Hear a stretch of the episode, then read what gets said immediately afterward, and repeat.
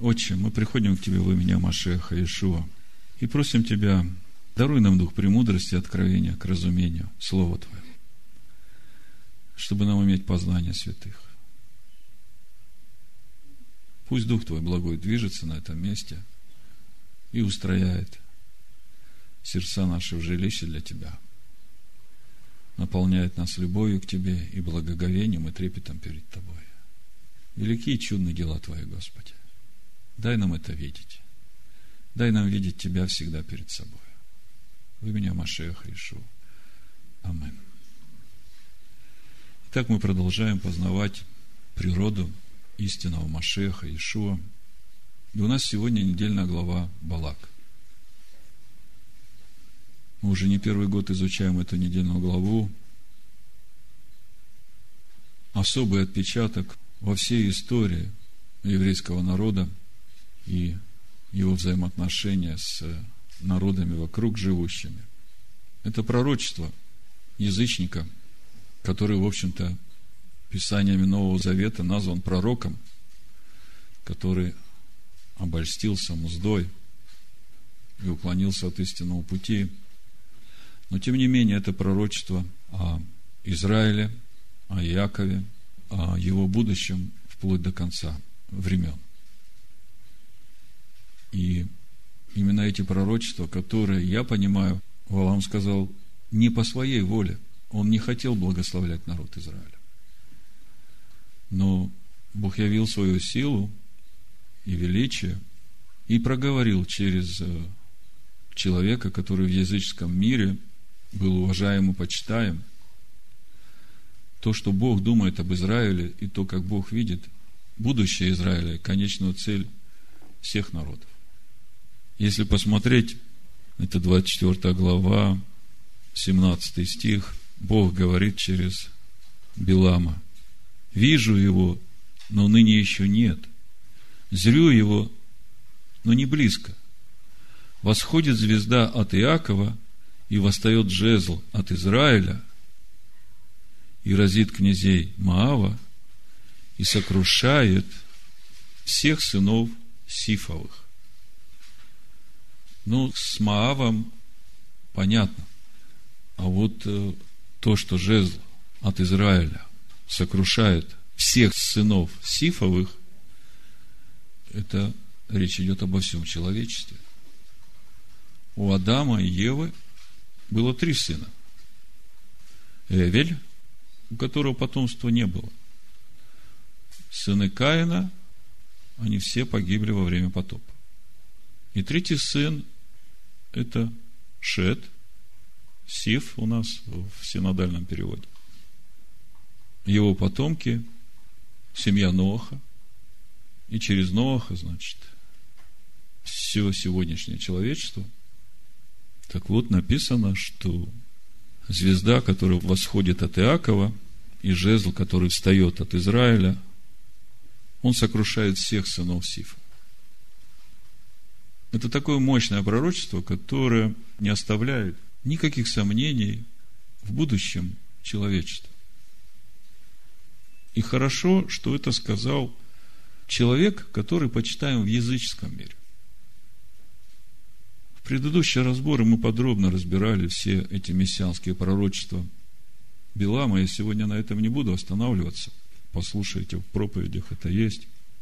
Учитывая то, что вы уже хорошо знаете содержание недельной главы, мне сегодня бы хотелось с вами разобрать, ну, в общем-то, два вопроса самых важных. Первый по теме, что же в конечном итоге сгубило самого Белама?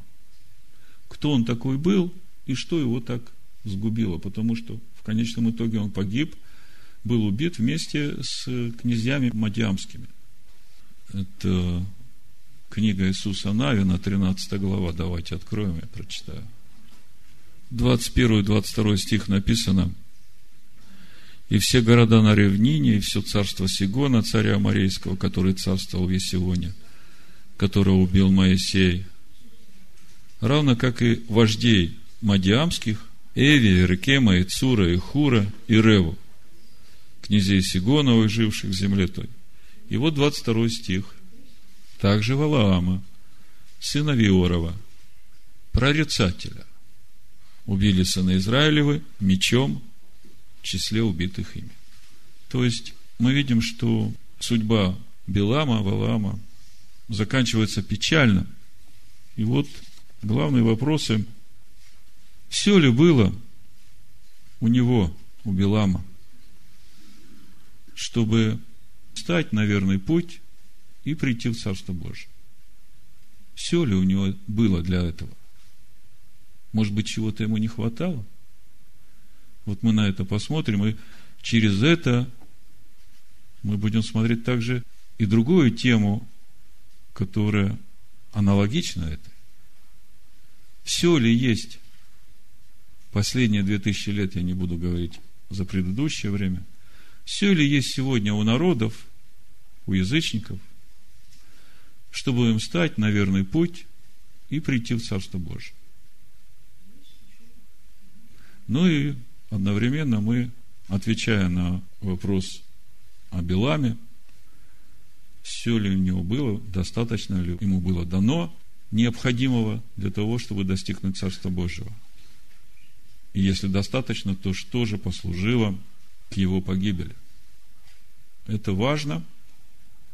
Через это мы должны сделать для себя определенные выводы, чему-то научиться.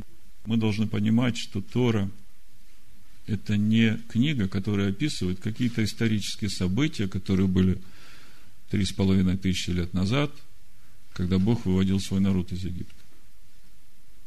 Тора – это учение, это наставление, которое Бог дает нам сегодня. И какое же наставление сегодня мы можем получить через вот эту недельную главу Балак? Ну, давайте прочитаем несколько стихов для начала, чтобы начать наш разговор на эту тему. 22 глава книги чисел, Бамидбар, с первого стиха. И отправились сыны Израилевы и остановились в равнинах Маава при Иордане против Ерехона. Возникает вопрос, что там на самом деле происходило?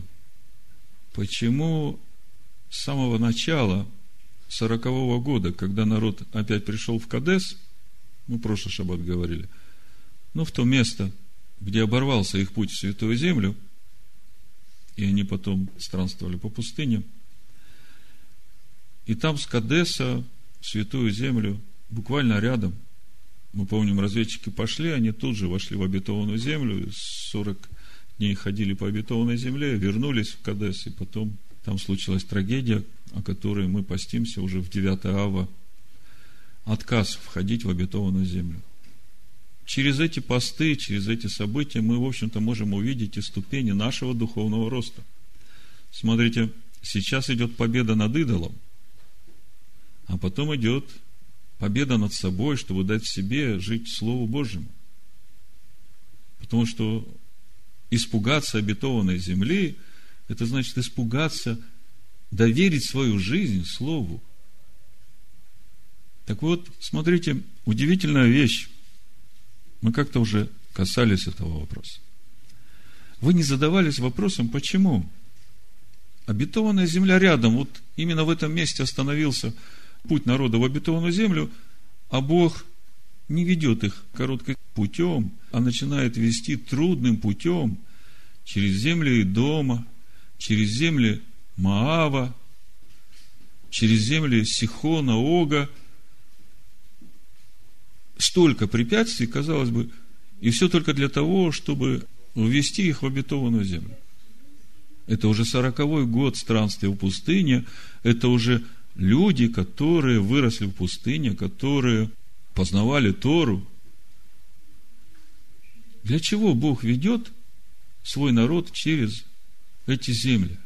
Заметьте, земли, в общем-то, я бы сказал, по отцам духовных родственников. По сути, сегодня, вот сегодня, в это последнее время, когда Бог говорит своему народу, выйди, мой народ, от нее, по сути, происходит то же самое. Бог сейчас истинных учеников Машеха Ишуа проводит через эти земли всех духовных родственников, по отцам будем говорить, всех, которые в отцах своих начинали этот путь веры с проповеди учеников Машеха Ишуа об истинном Евангелии. И вот спустя, ну, в нашей недельной главе примерно это 400 лет спустя, в наше время спустя 2000 лет, Бог ведет свой народ, истинных, через эти земли. Он бы мог сразу вывести из Кадеса в обетованную землю или нас, Царство Божие. Но Он почему-то хочет провести нас через все эти земли римского христианства, если кто еще не понял, о чем я говорю. Вопрос, зачем? Ответ очень простой. Бог не хочет, чтобы погиб хоть один из них. Смотрите, моавитяне. Лот ходил с Авраамом всю свою сознательную жизнь. И, в общем-то, и умер в вере, как мы читаем в Новом Завете. И вот сегодня, когда ученики Машеха и Ишуа проходят через земли Маава, народ, который руководим этими князьями. Если говорить в духовном плане, все эти князья, и Моавицкие, и Мадиамские, и князья Идомовы, это же все духовные учителя этих народов, которые привели их к такому состоянию, в котором они сейчас находятся. Почему моавитяне испугались? Почему Эдом испугался? Чего они испугались? Они ведь знают, что эти земли отданы им, и они знают, что Бог запретил своему народу воевать против них и брать эти земли во владение. Они это знают. И сыны Израиля, проходя, у них не было никакого намерения что-то у них там отобрать. Бог просто сказал пройти через их земли. Пройти царскую дорогой. Скажите мне, что есть царская дорога, если говорить духовно? Путь Господень. И это испугало и князей, и народ. Скажите мне, почему? Потому что это живые свидетели, когда его народ проходит облеченный славой Божией, тогда в этой славе, в этом свете каждый начинает видеть свое духовное состояние, как он на фоне всего этого выглядит. И тут два варианта. Или же человек раскается и последует этим путем, или же он ожесточится и будет воевать. Третьего варианта нет.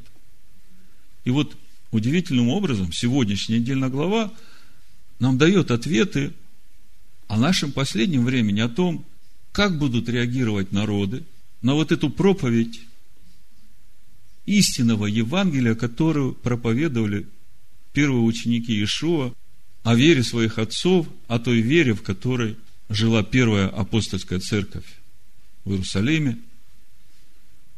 Как на все это они будут реагировать? Ответ в нашей главе – Но чтобы вы не думали, что я что-то преувеличиваю, что, может быть, неправомерной могла бы быть такая аналогия, такое сравнение этих двух сюжетов. Мы знаем, что Тора учит. Евангелие от Матвея, 24 глава, прочитаю с 4 по 14 стих, и вот э, попробуйте увидеть здесь то, о чем я вам сейчас говорил об этой аналогии, об этом последнем времени, когда будет проповедана истина Евангелия Царствия всем народам во свидетельство. Вопрос, что будет? Как будут реагировать народы на вот эту проповедь истинного Евангелия им уже во свидетельство? Что значит во свидетельство? Давайте прочитаем, потом поговорим с 4 стиха Евангелия Матвея, 24 глава. Иешуа сказал им в ответ, берегитесь, чтобы кто не прельстил вас. Ибо многие придут под именем моим и будут говорить, я Машех. И многих прельстят. Также услышите о войнах и военных слухах. Смотрите, не ужасайтесь, ибо надлежит всему тому быть. Но это еще не конец. Ибо восстанет народ на народ и царство на царство. И будут глады, моры, землетрясения по местам. Все это начало болезней. Тогда будут предавать вас на мучение и убивать вас, и вы будете ненавидимы всеми народами за имя Мое. И тогда соблазнятся многие, и друг друга будут предавать, и возненавидят друг друга. И многие лжепророки восстанут, и прельстят многих. И по причине умножения беззакония во многих охладеет любовь. По причине умножения беззакония. Читай, как по причине умножения отсутствия Торы.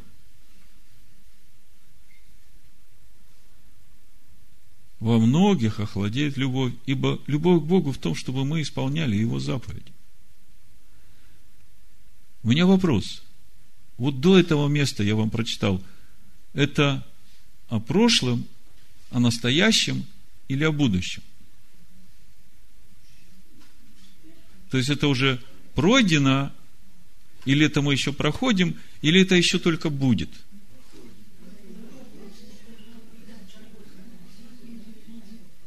То есть все, что мы читали до начала 13 стиха, уже пройдена большая часть всего этого. Практически мы сейчас уже в последних минутах этого пути.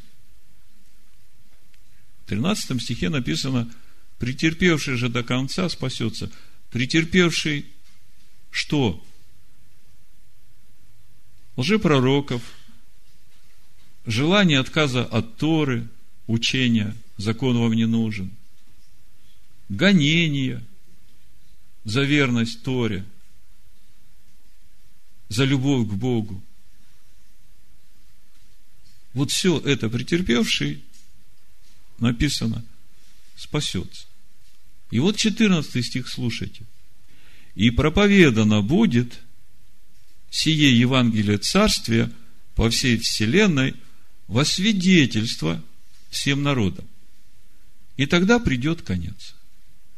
Скажите, вот 14 стих, вот эта проповедь Евангелия, которая будет во свидетельство всем народам, и тогда придет конец. Эта проповедь происходит в начале, там, когда Ишуа своим ученикам говорит об этой проповеди, или же эта проповедь Э, в конце, вот, когда все это произойдет, лжепророки, отступление, отказ от Торы, и потом после всего этого будет еще раз проповедано Евангелие Царствия. Вот здесь об этом, амен, вот в 14 стихе, и проповедано будет сие Евангелие Царствия по всей вселенной во свидетельство всем народам, это уже проповедь в конце времени. Это вот сейчас это время начинается. Поэтому я вам и говорю, что вот то, что происходит в сегодняшней недельной главе, когда Бог повелевает своему народу пройти через землю и дома, и Маава, родственников духовных, по отцам, не в это время, потому что мы видим, Маав поклоняется Хамасу. Вы знаете, как Хамасу поклонялись? Испражнениями. Да. Так вот, мы видим, что в то время уже прошло 400 лет, если смотреть по недельной главе, со времени Авраама, когда Авраам и Лот вместе познавали путь Всевышнего. И вот сейчас уже от Лота народ, маавитяне и аманитяне там севернее. Вот вам спустя 400 лет, казалось бы, потомки должны ходить в вере своих отцов, и мы видим, что вера очень далека от той истинной веры, в которой ходили отцы. И вот Иешуа говорит, будут лжепророки, будут лжеучителя, вас будут гнать и убивать за имя мое, будет глобальное отступление от Торы, И только тот, который претерпит все и сохранит веру, тот спасется. И при всем при этом конец придет именно после того, когда всем народам заново будет проповедано это истинное Евангелие Царствия. То, которое проповедовали ученики его. Помните, как Ешо послал своих учеников в великом поручении, он говорит, идите, научите все народы, уча их делать все и поступать так, как я научил вас. И мы знаем, что ни Ешо, ни ученики его не отступали от Торы и жили по Торе с праведностью, превосходящей праведность книжников и фарисеев.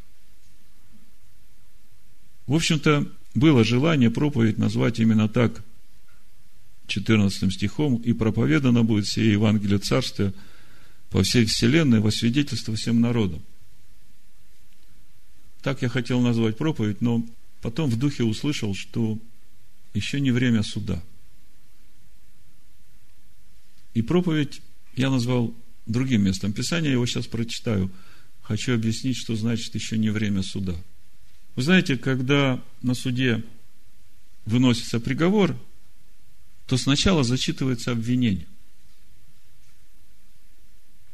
Вы знаете об этом, да? То есть, чтобы показать основание, на основании которого вынесен приговор. Так вот, то, что мы читаем в 14 стихе Матвея 24 главе, это так и выглядит. Это выглядит как зачтение обвинения. Проповедано будет Евангелие Царствия во свидетельство. То есть, ребята, вам две тысячи лет назад было сказано во имя Машеха Ишоу, покайтесь, оставляя времена неведения, покайтесь и станьте на путь жизни. Прошло две тысячи лет. Давайте теперь посмотрим, куда вы в своем вероучении дошли, чего достигли. Вот проповедуем вам Евангелие Царствия во свидетельство. И теперь у народов выбор. Они слышат эту проповедь, им надо решить, как же им поступать дальше. Дальше будем разбирать недельную главу, мы и этого вопроса коснемся. Значит, название проповеди Матвея 7 глава, 13-14 стих. Тесны врата и узок путь, ведущий в жизнь. Я прочитаю с 13 стиха. Матвея 7 глава. Входите тесными вратами, потому что широкие врата и пространен путь, ведущий в погибель, и многие идут ими. Потому что тесные врата и узок путь, ведущий в жизнь, и немногие находят их. Тесные врата и узок путь, ведущий в жизнь. Итак, сыны Израилевы остановились на равнинах Маава при Иордане против Иерихона.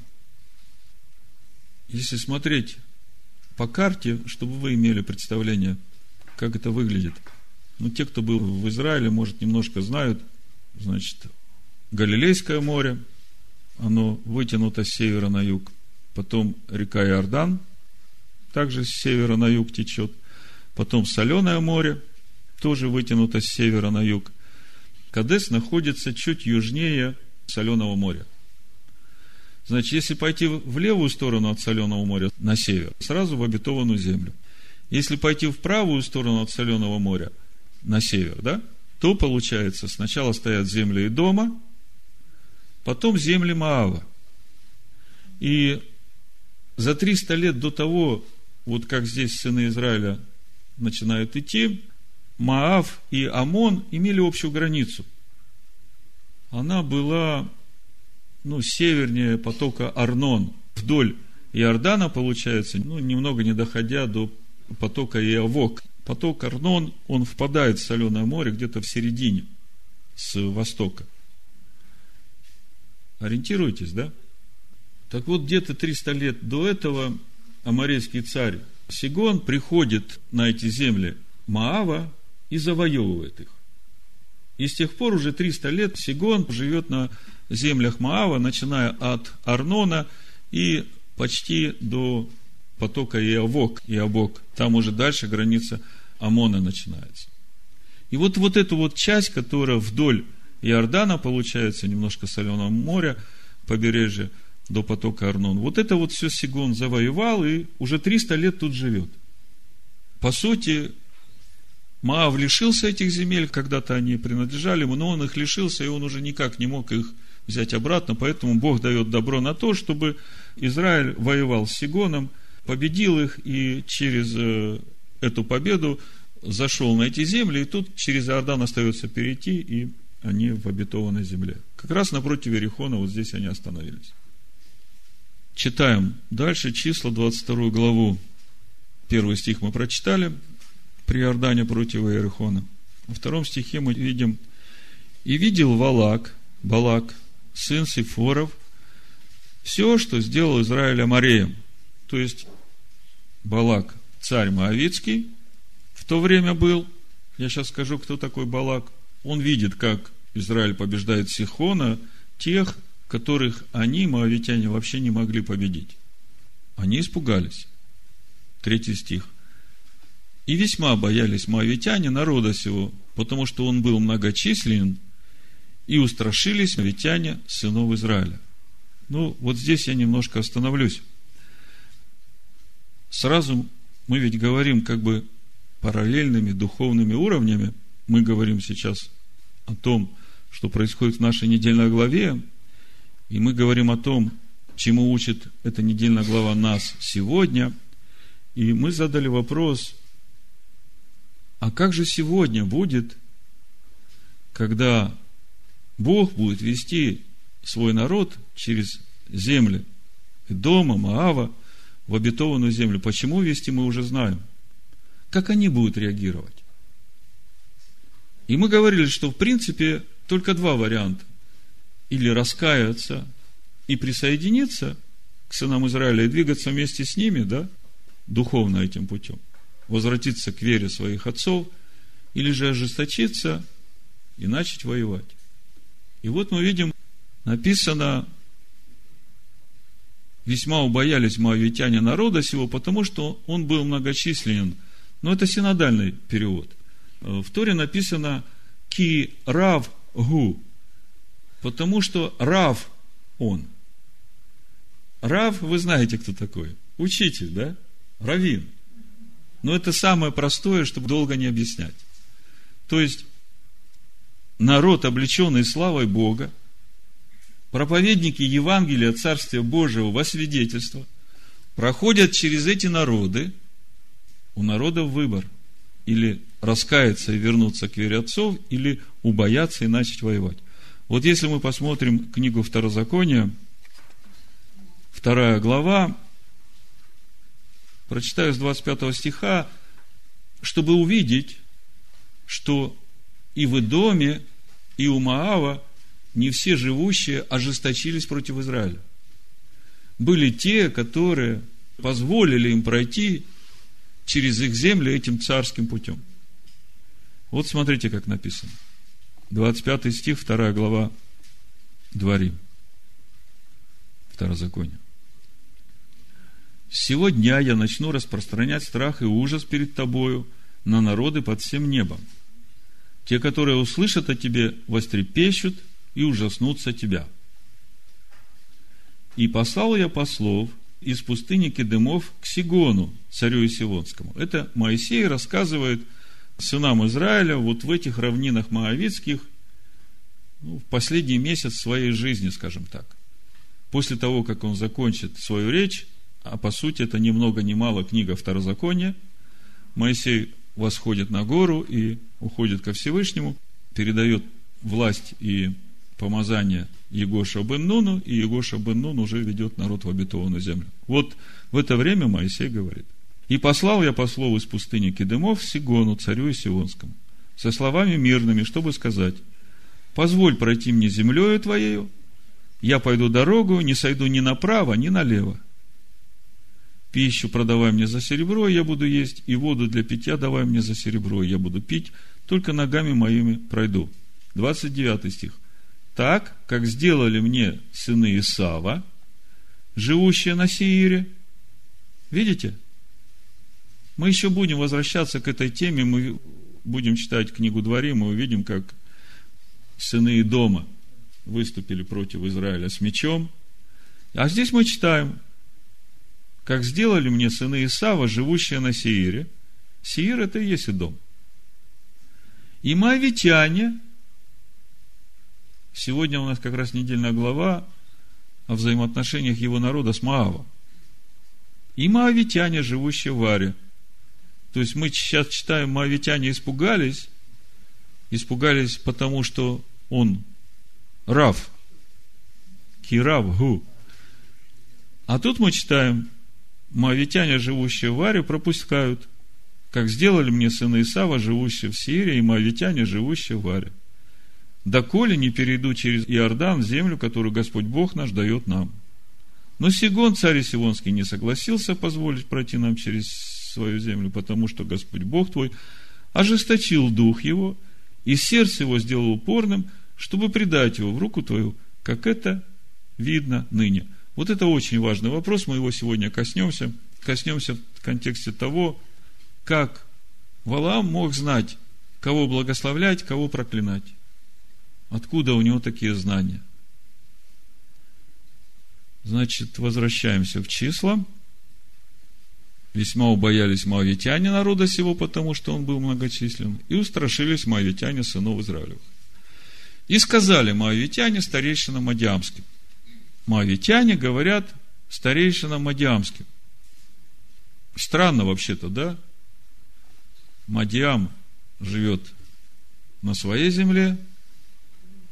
В общем-то, это и не так близко к моавитянам. Мадиамские земли – это там, где Моисей 40 лет провел. У тестя своего Итро. И сказали моавитяне старейшинам Адиамским. Я потом объясню, почему именно они обратились к старейшинам Адиамским. Этот народ поедает теперь все вокруг нас, как вол поедает траву полевую. Валак же, сын Сепфоров, был царем моавитян в то время. Вот Валак, Балак, он один из князей Мадиамских. И в свое время вот этот Билам, Балаам, прорицатель, почитаемый всеми народами, пророчествовал этому князю Балаку, что он будет царем. И в итоге так и получилось. Моавитяне не нашли среди своего народа достойного правителя, они обратились к мадианитянам и пригласили вот этого Балака над собой царствовать. Так вот, почему они обратились к мадиамским князьям? Они говорят, вот этот Моисей, который у них сейчас царем у этого народа, он 40 лет прожил у вас. Скажите нам, в чем его такая сила, что он вот и с Огом разобрался, и море перед ними расступилось, из Египта они ушли, Египет не смог им воспрепятствовать. В чем такая его сила? Как можно его победить? Потому что если мы не поймем, какая его сила, мы не будем знать, ну, как с ним воевать, каким оружием. И мадьямские князья говорят, его сила в слове. Ну, это то видимое, что они видят. Моисей говорит слово, и оно происходит. Не знаю, понимают они или нет, почему это происходит. Потому что не Моисей говорит, а он всего лишь устав Всевышнего, через него Бог говорит. У всего его народа сила в слове. Поэтому говорите слово, как слово Божие. Балак сам был очень таким известным колдуном на своем уровне, может быть, даже учеником этого Билама. И вот пятый стих мы читаем. «И послал он послов к Валааму, Биламу, сыну Виорову, в Пифор, который на реке Ефрате, в земле сынов народа его, чтобы позвать его и сказать, вот народ вышел из Египта и покрыл лицо земли и живет подле меня. Итак, приди прокляни мне народ сей, ибо он сильнее меня. То есть, они понимают, если сила в слове, то значит, надо слово, которое будет сильнее. Поэтому они призывают этого Белама, чтобы он сказал слово, и когда он скажет слово, те ослабнут, И тогда они смогут воевать и победить их. Хотя, я хочу сказать, что Израиль, мы только что читали, совершенно не угрожал Мааву. Числа 22 глава, 6 стих. «Итак, приди, проклони мне народ сей, ибо он сильнее меня. Может быть, я тогда буду в состоянии поразить его и выгнать его из земли. Я знаю, что кого ты благословишь, тот благословен, а кого ты проклянешь, тот проклят. То есть, мы видим, что все народы вокруг знают эту силу Валаама, силу его слова. Откуда же у Валаама была такая сила? Кто такой Валаам? И откуда у него такая сила? И как мы видим в Писаниях, сам Валаам о себе говорит, это 24 глава, 3 стих, и произнес он притчу свою, сказал, говорит Валаам, сын Виоров, говорит муж с открытым оком, говорит слышащий слова Божии, который видит видение всемогущего, падает, но открыты глаза его. То есть, вот он сам о себе говорит. Вопрос, кто такой вообще Валаам, откуда у него такие дары и способности? Да, если мы посмотрим второе послание Петра, вторая глава, здесь два стиха как бы раскрывают нам всю историю Валаама. Кто он, что он и почему он. 15 стих, 2 Петра, 2 глава, написано, «Оставив прямой путь, они заблудились, идя по следам Валаама, сына Васорова, который, вот смотрите характеристика Валаама, возлюбил мзду неправедную. Вот это мы себе отметим, потому что один из главных вопросов у нас был, что же все-таки погубило Валаама? Все ли он имел для того, чтобы достигнуть жизни вечной, и что его погубило в конечном итоге? Который возлюбил мзду неправедную, но был облечен в своем беззаконии, бессловесная ослица, проговорив человеческим голосом, остановила безумие пророка. Вот мы видим, что Новый Завет его называет пророком, который по причине любви к мздоимству потерял разум, стал безумным.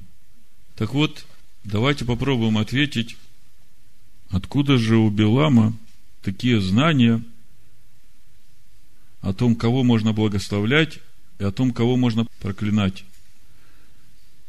Я думаю, что всякий человек, который познает Слово Божие, он имеет эти знания.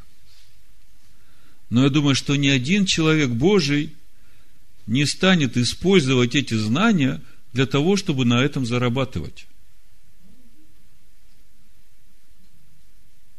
Откуда эти знания имеет человек Божий, тот, который познает Слово Божие, я вам сейчас покажу. Это очень важно. Это очень важно, потому что это относится не только к жизни людей вокруг нас, это очень важно в отношении каждого из нас, иметь эти знания и понимание духовных процессов, которые происходят. И это очень важно для того, чтобы знать, как молиться за тех людей, о которых вы уже видите, что все, они стоят на этом пути проклятия, что их достаточно проклясть, и все, их жизнь будет разрушена. Но вы понимаете, что вы, если будете позволять себе судить таких людей, то вы станете такими же, как Валаам. Мы в этом мире не судьи сейчас. Мы ходатаи, я хочу, чтобы вы это всегда помнили. Это очень важно. Так вот, смотрите, основа. Притча 29 глава, 1 стих. Я вам даю основу, а потом покажу, как это в Слове Божьем работает. Притча 29, 1 написано. Человек, который, будучи обличаем, ожесточает выю свою, внезапно сокрушится, и не будет ему исцеления. О чем говорит этот стих? О том, что когда человек слышит обличение в своем сердце или же от ближнего своего, он, в общем-то, знает, что это обличение истинно. Весь вопрос в том, как он к этому будет относиться. Если он будет ожесточаться, и следствием этого ожесточения не будет ни раскаяния, ни изменения своего поведения, то это уже говорит о том, что человек стал на путь проклятия. Теперь я вам покажу места Писания, которые говорят о том, что происходит с людьми, которые, будучи обличаемыми, уже ожесточаются и не принимают этих обличений. Я это вам сейчас покажу именно для того, чтобы вы понимали, как молиться за этих людей. Чтобы, наполнившись страхом Божьим, вы вопили к Богу из всех сил, потому что это очень страшно, если человек обличаем, но он не реагирует на обличение. Первая книга царств, вторая глава. Это первая Самуила в латышской Библии. Вторая глава, Буду читать с 22 стиха.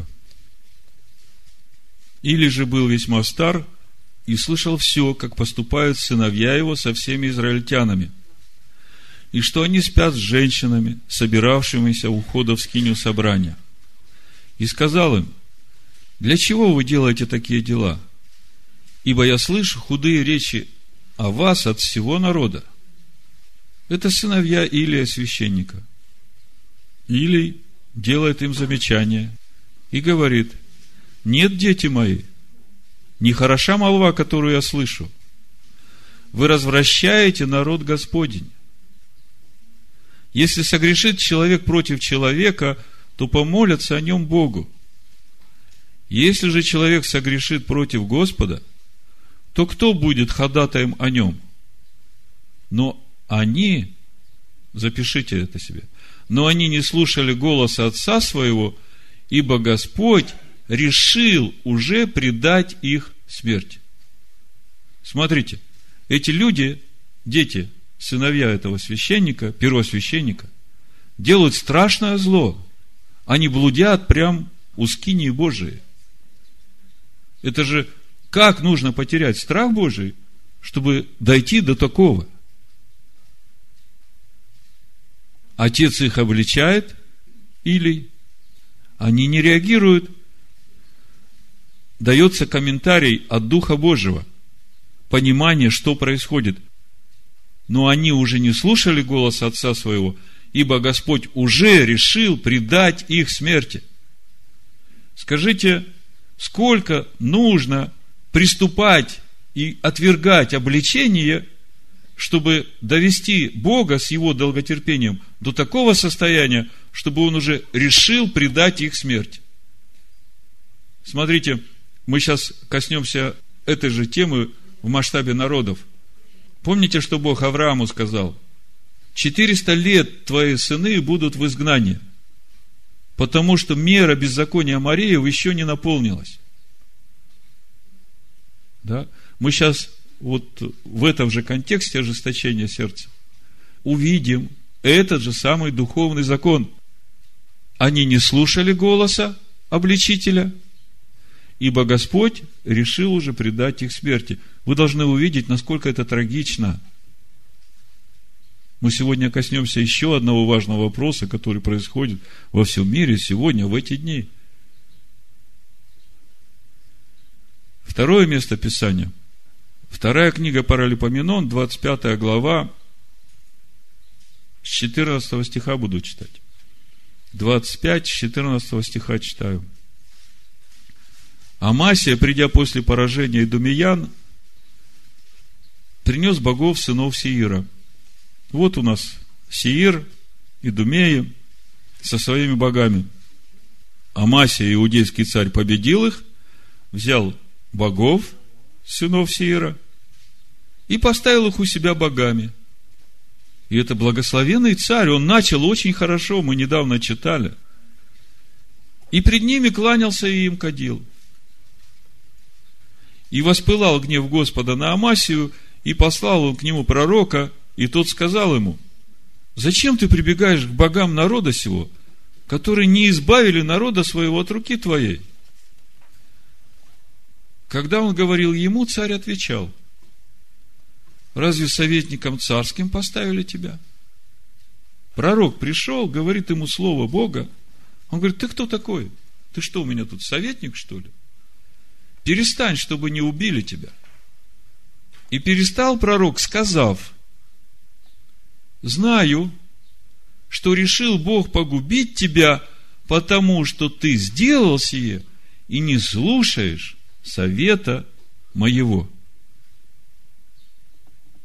И вот в отношении народов тот же самый принцип. Смотрите, Иисус Навин, 11 глава, с 19 стиха. Написано. И не было города, который заключил бы мир с сынами Израилевыми, кроме Ивеев, жителей Гаваона. Все взяли они войною. 20 стих. Ибо от Господа было то, что они ожесточили сердце свое и войною встречали Израиля для того, чтобы преданы были заклятию и чтобы не было им помилования, но чтобы истреблены были так, как повелел Господь Моисею. Мы начали с того, что Бог проводит свой народ через земли и дома и Маава, и говорили, что по сути, если смотреть духовно, это то же самое, что происходит в наши дни, когда проповедь Евангелия Царствия проповедуется народом во свидетельство. Мы видели, что среди сынов и Маава были люди, которые благоволили к сынам Израиля, пропустили их через свои земли. И мы видим, что были другие, которые ожесточились и стали войной. Вопрос. Откуда у Белама были такие способности? Кого ты благословишь, тот благословен, кого ты проклянешь, тот проклят. Он понимал пути Бога.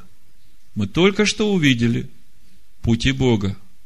Мы увидели, что человек или народ, который, будучи обличаем, ожесточается, то все это ожесточение от Бога, потому что Бог уже, его долготерпение кончилось.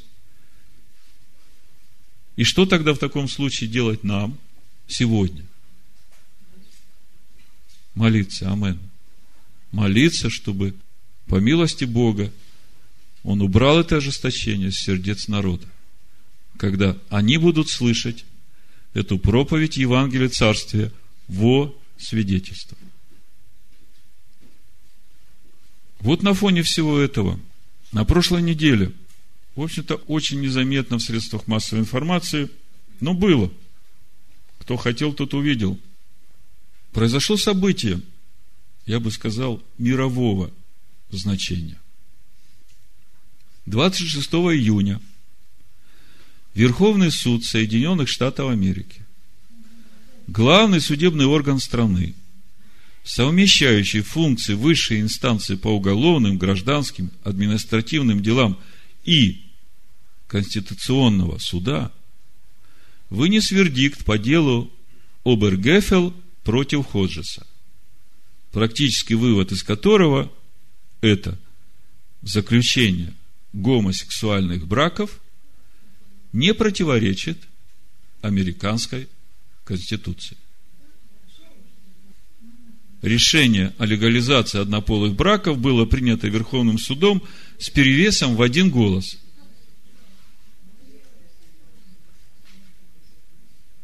У противников решения Верховного суда есть три недели, чтобы обжаловать приговор. Однако вряд ли это будет сделано, ведь сам президент Барак Обама заявил, что американское общество стало немного лучше. Но самые ясные и недвусмысленные комментарии дал госсекретарь Джон Керри. Он сказал так. Решение суда посылает ясный сигнал во все части света. Никакой закон, основанный на дискриминации, не устоит перед волной справедливости. и напомнил, что Соединенные Штаты Америки уже учредили пост специального представителя по правам, принадлежащему к ЛГБТ сообществу, который каждый день борется за права этих людей, которых они заслуживают во всем мире. Тут же в пятницу, 29 июня, президент американской коллегии педиатров сделал заявление. Доктор Мишель Кретелла. Это трагический день для американских детей. Верховный суд США только что подорвал один из важнейших институтов в жизни ребенка, да и всего человечества, естественную семью, поставив желания взрослых над потребностями детей.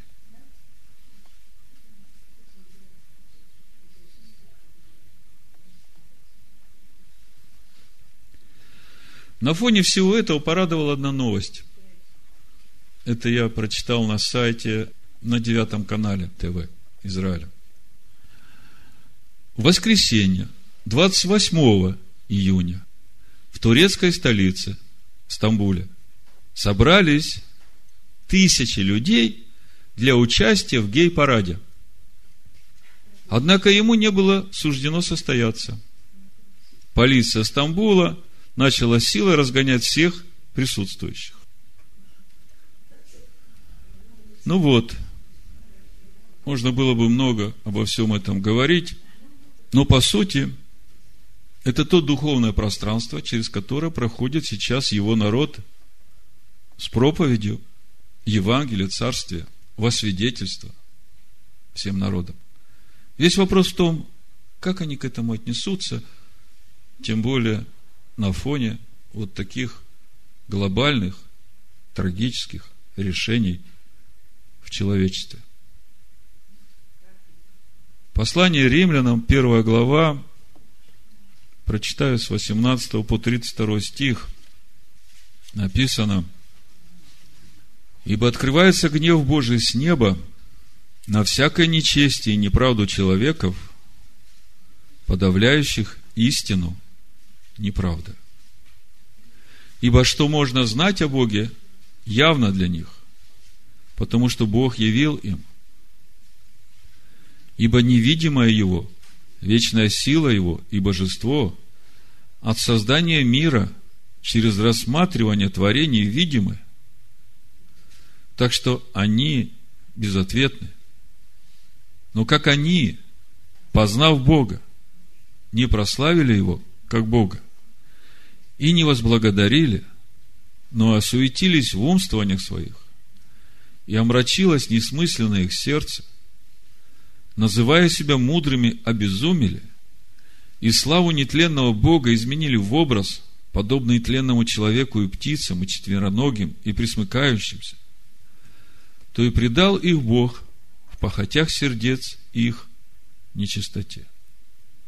Так что они сквернили сами свои тела – они заменили истину Божью ложью и поклонялись и служили твари вместо Творца, который благословен во веки.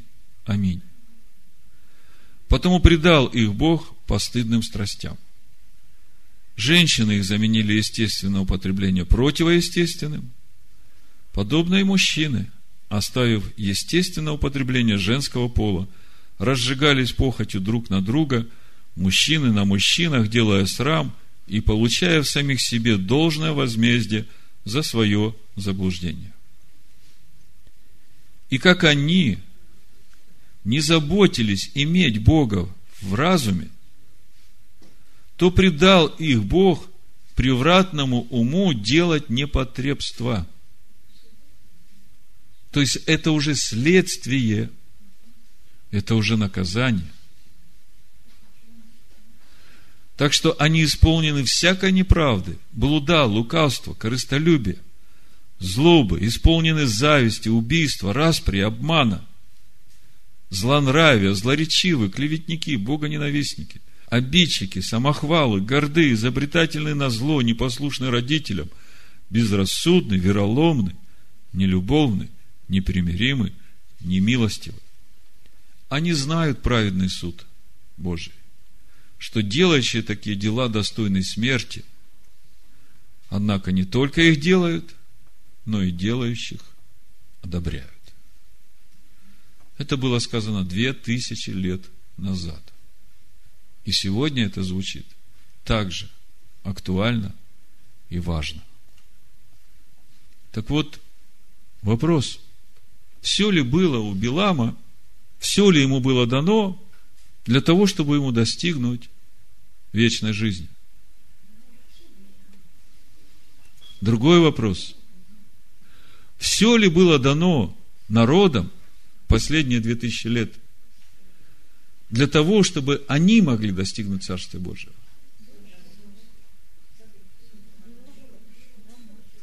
В 67-м псалме с 19 стиха написано, все время не мог понять, что это значит. Вот в этот раз, размышляя над этой недельной главой, над этими вопросами, я наконец понял, что значат эти слова, чтобы и из противящихся могли обитать у Господа Бога. Вот это то место, на основании которого мы сейчас можем молиться за этих людей. 67-й псалом, буду читать с 19 стиха, написано, «Ты вошел на высоту, пленил плен, принял дары для человеков так, чтобы и из противящихся могли обитать у Господа Бога. Вы видите, что Бог сделал все для каждого человека чтобы даже те, которые противятся Богу по разным причинам, чтобы и они, приняв то, что им Бог дает, смогли обитать у Бога, потому что Бог хочет всех людей спасти. Благословен Господь всякий день. Бог возлагает на нас бремя, но Он же и спасает нас. Бог для нас, Бог во спасение. Во власти Господа Вседержителя врата смерти. Но Бог сокрушит голову врагов своих, волосатой теме закоснела в своих беззакониях. Господь сказал, от Вассана возвращу, выведу из глубины морской, чтобы ты погрузил ногу твою, как и псы твои, язык свой в крови врагов. Видели шествие Твое Боже, шествие Бога моего, царя моего во святыне. Впереди шли поющие, позади играющие на орудиях, в середине девы с тимпанами. Шествие Бога моего. В собраниях благословите Бога, Господа, вы от семени Израилева. Главный урок для всех народов, чтобы народы мира понимали – что взаимоотношения между Израилем и Богом – это образ для народов их взаимоотношений с Богом. Что все, что происходит в жизни Израиля, это результат их послушания, воля Бога или непослушания. Входите тесными вратами, потому что широки врата и пространен путь, ведущий в погибель. И многие идут ими, потому что тесны врата и узок путь, ведущий в жизнь, и немногие находят их. Амин. Амин. Амин. Амин. Амин.